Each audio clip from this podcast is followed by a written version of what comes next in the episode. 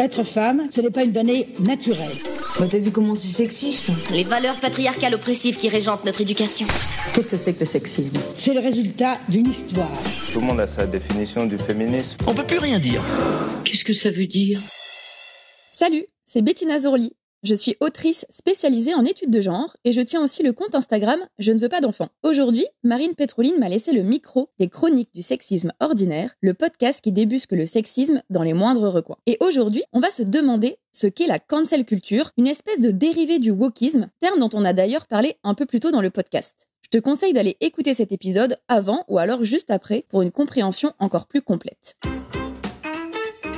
L'Express titre La cancel culture, un phénomène qui inquiète. Emmanuel Macron se dit concerné et inquiet face à certaines théories en sciences sociales totalement importées des États-Unis, parmi elles la fameuse cancel culture. Mais c'est quoi au juste alors? Et surtout, qui s'inquiète et pourquoi? Aussi appelée culture de l'annulation ou culture de la dénonciation, la cancel culture est le fait de dénoncer, de boycotter publiquement une organisation, une entreprise, un média ou encore une personnalité publique après que cette dernière ait tenu des propos ou mené des actions problématiques sur divers sujets. Cela peut être perçu comme du lynchage public ou dérivé en cyberharcèlement. Il s'agit en fait simplement d'une société civile qui a désormais voix au chapitre grâce aux réseaux sociaux et à leur pouvoir d'interpellation massive et dont la voix s'élève contre les vestiges d'un monde occidental encore imprégné de sexisme, de racisme, de grossophobie, de LGBTQIA+, phobie, etc.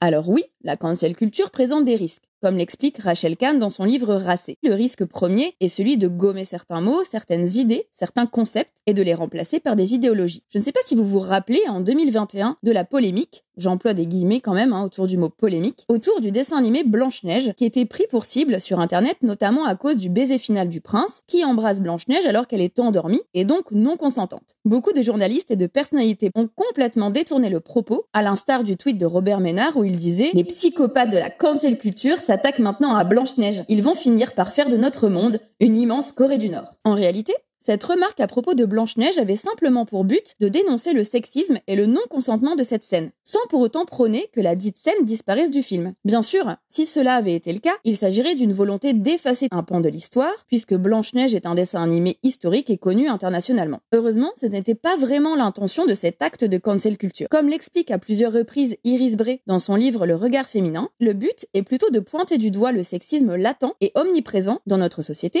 et notamment dans le milieu du cinéma, afin de le reconnaître et de l'admettre, pour ensuite faire de la pédagogie et proposer autre chose, sans pour autant supprimer toutes les œuvres problématiques qui ont existé.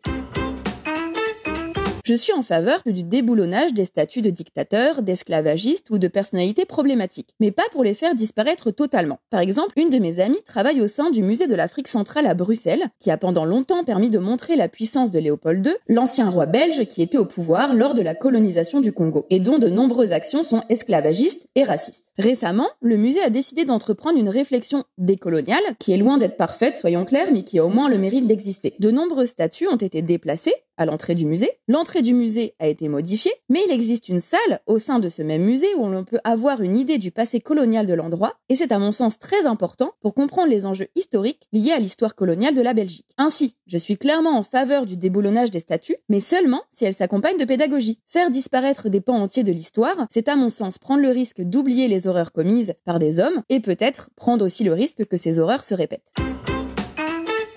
En somme, la cancel culture n'existe pas réellement en soi. C'est comme plein d'autres termes qui ont éclos dans le débat public depuis dix ans, une expression utilisée par les dominants pour tenter de diaboliser les personnes progressistes qui veulent faire bouger les lignes d'un monde empreint de sexisme, de racisme, bref, de rapports de domination.